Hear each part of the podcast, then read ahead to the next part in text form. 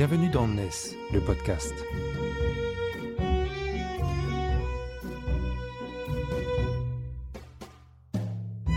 NES, c'est le média des nouvelles solidarités, édité par Harmonie Mutuelle ESS.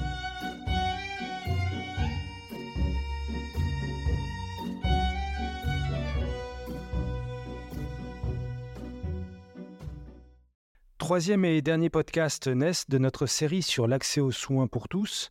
Alors, euh, je vous le rappelle, dans le premier épisode, Romain Guéry, le référent du labo de l'ESS sur les questions de santé, nous a dressé le panorama de ce que l'économie sociale et solidaire peut faire en matière de santé pour tous.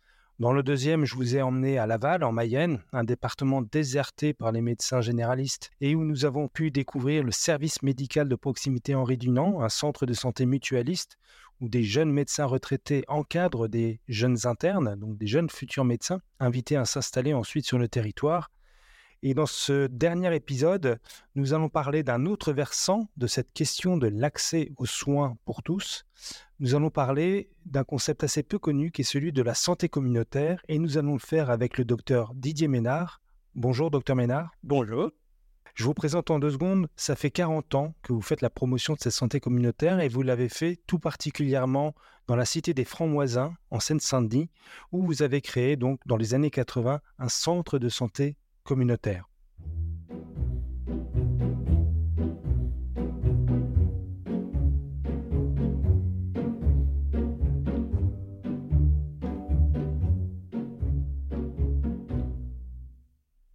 Alors, Didier Ménard, votre histoire avec la santé communautaire débute, je l'ai dit, il y a près de 40 ans, au Franc-Moisin, dans un quartier populaire de Seine-Saint-Denis. Quel est le cœur de ce concept de la santé communautaire? D'abord, la première chose qu'il faut savoir, car en France, on, l'ignore assez euh, fortement, la santé communautaire, c'est un concept euh, pronu et développé par l'Organisation mondiale de la santé. Donc, c'est euh, un concept qui n'est pas clandestin, mais très peu développé en France, par contre fortement développé dans les pays d'Amérique latine, développé au Québec et peut-être plus près de nous euh, en Belgique avec les maisons médicales belges. Donc ce concept, il, euh, il a plusieurs portes d'entrée. On peut l'aborder par la démocratie sanitaire dans des quartiers, c'est-à-dire la place que les citoyens occupent sur les questions de santé qui les concernent. Et là, je parle bien, attention, là aussi, la définition OMS de la santé, parce qu'en France, on confond toujours soins et santé.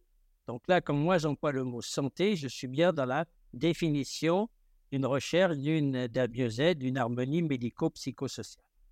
Donc, euh, on peut l'aborder par cet aspect-là, mais en tant que soignant, puisque je suis médecin généraliste, nous avons abordé avec les professionnels de cette cité d'une vingtaine de milliers d'habitants autour du Stade de France à Saint-Denis. À l'époque, il n'y avait pas de Stade de France. Après, ils l'ont construit euh, presque chez nous.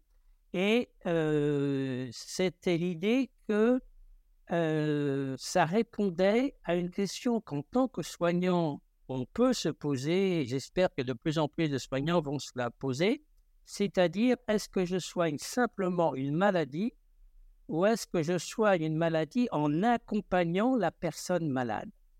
Si je veux accompagner la personne malade sur son parcours de soins, alors je m'aperçois, surtout dans les quartiers populaires, où la souffrance sociale est importante et les inégalités territoriales de santé également importantes, nous nous apercevons assez facilement que ce qui va venir faire obstacle à la réalisation du projet thérapeutique que je peux proposer à la personne malade, ce n'est pas tant un problème de médecine, mais c'est un ensemble de situations de paramètres qui rendent très compliqué l'accès à cette thérapeutique.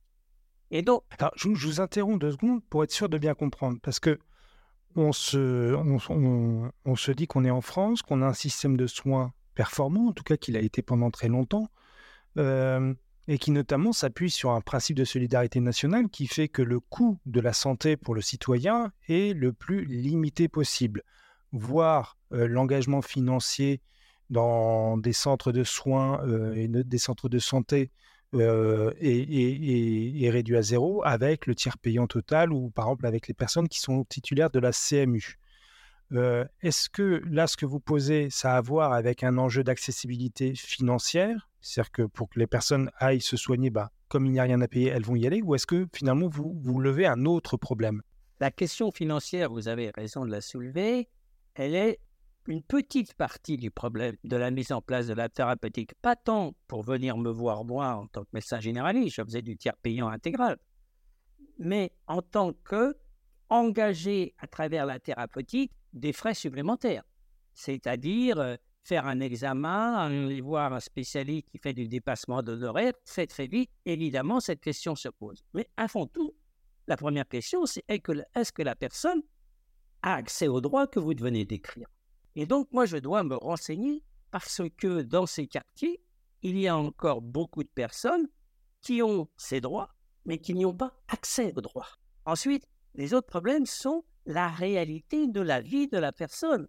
On peut être diabétique à un moment donné, mais être femme seule avec trois enfants, dont l'un vient d'être jugé pour des raisons X ou Y, est envoyé en prison. On a des problèmes de parentalité, on a des problèmes sociaux parce qu'on a du mal à payer son loyer, qu'on a accumulé de loyers de retard. Bref, les problèmes que je vais rencontrer en parlant avec mon patient sur la faisabilité de la thérapeutique que je lui propose sont pour l'essentiel des, des, des, problèmes, des paramètres réels qui ne sont pas de ma compétence.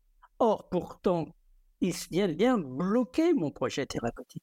Donc, ce sont des sociologues qui ont observé notre pratique dans notre euh, lieu de soins, euh, qui sont venus observer dans le cadre d'une recherche-action, qui se sont aperçus que pour dépasser ces obstacles ou trouver des solutions, nous avions pris l'habitude, nous les soignants de la cité, mais que ce soit les médecins, les kinés, les infirmières, le pharmacien, l'orthophoniste, à solliciter des compétences des, habitants que nous connaissions. Et ces sociologues nous ont dit, eh bien, ce que vous faites, c'est de la santé communautaire, c'est-à-dire que vous allez chercher dans les ressources de la communauté des savoirs, des savoir-faire, des savoir-être qui viennent s'associer à votre compétence pour trouver une solution. Je prends un exemple très simple. Je, euh, je commençais mes consultations à 7 h le matin, 7h30 pour pouvoir recevoir les gens avant d'aller au travail. Le cas typique, la maman qui arrive avec son enfant qui a passé une nuit horrible parce qu'il a une angine érythémato-pultacée, 42 fièvre. Je sais bien ce qu'il faut faire comme traitement. C'est assez facile. Sauf que quand je dis à la maman, eh bien aujourd'hui, il faut le garder parce qu'il ne peut pas aller à l'école un jour ou deux et après, avec le traitement, ça va s'arranger. Elle me dit, mais c'est pas possible, docteur. Parce que moi, je suis toute seule, parce que je viens d'avoir un travail ou je travaille dans un service comme par exemple caissière, ça parce que c'était souvent. Et si je ne vais pas au travail aujourd'hui, le chef va me changer de, va me punir en me changeant de euh, d'horaire et donc voilà. Bref, non non, je peux pas. Et là, vous avez un vrai problème comment soigner cet enfant correctement alors que la maman ne peut pas le garder et il n'y a pas de solution familiale? Donc, à partir du cabinet médical, je vais solliciter une personne de la cité et lui demander, en l'appelant immédiatement, est-ce qu'elle peut aujourd'hui garder un enfant malade? Parce qu'en amont de cette consultation, à l'occasion d'une autre consultation, cette personne m'a dit qu'elle gardait des enfants et je lui ai posé la question, est-ce que en urgence, vous pouvez garder un enfant si je vous appelle nanana? Elle m'avait dit, mais oui, docteur, ça me fera plaisir de vous aider. À Laval, dans le podcast qu'on a réalisé au service médical de proximité en Réunion, qui est, qui est géré par VIF3, le docteur Dominique Hérault nous explique que l'un des enjeux pour lutter contre les déserts médicaux est améliorer l'offre quantitative euh, de médecins disponibles pour les, pour malades. Euh, c'est de, en fait, de, permettre au médecin de ne faire que ce, pourquoi il a étudié, c'est-à-dire soigner, recevoir un, un, patient, diagnostiquer et l'envoyer vers un parcours de soins adéquat quand, quand c'est nécessaire. Et surtout, ne pas avoir à s'occuper de tout le reste. Et eux, ce qu'ils imaginent, par exemple, c'est justement de se mettre en lien avec les associations de solidarité de Laval pour permettre cette prise en charge, on va dire, sociale euh, des, patients. Alors, j'ai deux éléments de réponse. La première, effectivement, où je pourrais être peut-être en désaccord avec mon confrère, c'est que moi j'interroge la pratique du professionnel et je dis que dans ces quartiers-là, les soignants doivent faire de la médecine sociale. c'est-à-dire se préoccuper de ces questions-là, cela ne veut pas dire qu'ils vont régler tous les problèmes. Et vous avez raison.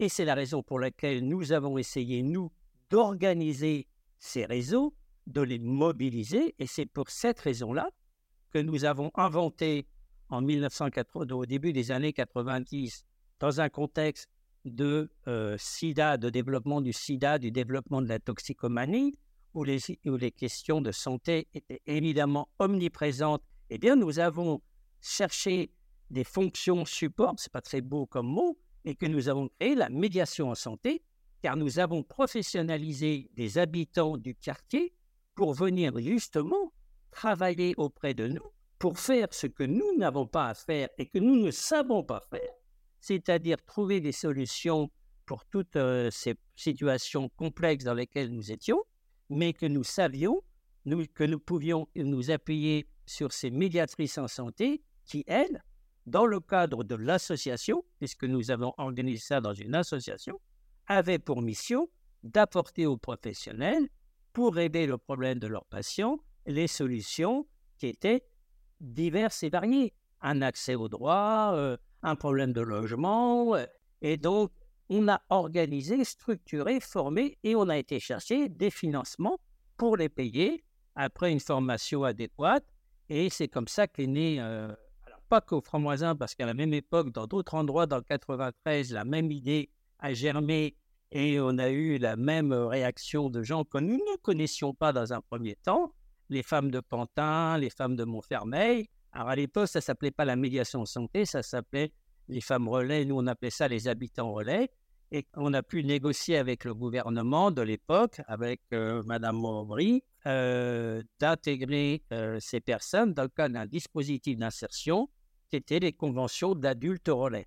Donc on a pu professionnaliser ces personnes qui sont venues intégrer, et moi j'insiste, intégrer l'équipe soignante pour pouvoir aider les soignants euh, à régler ce problème. Ça, c'était la porte d'entrée dans la santé communautaire. Et après, j'allais dire naturellement, elles ont, l'association a développé les autres aspects de la santé communautaire, c'est-à-dire, ça nous a donné un potentiel vraiment assez important pour faire de la promotion de la santé à travers des ateliers collectifs qui ont aussi le grand mérite de retisser du lien social, de faire en plus euh, de l'accès au droit à travers tous les problèmes euh, administratif de faire de l'animation de quartier à travers la politique du aller vers pour aller euh, avec les associations du quartier et les habitants rencontrés notamment dans les ateliers collectifs, construire des actions d'éducation, de promotion de la santé sur le territoire avec l'école, avec euh, le centre aéré, avec euh, la médiathèque, avec la ludothèque, c'est-à-dire intégrer dans la communauté les problématiques d'accès aux soins et de, soigner les personnes dans le contexte global de la réalité de leur vie.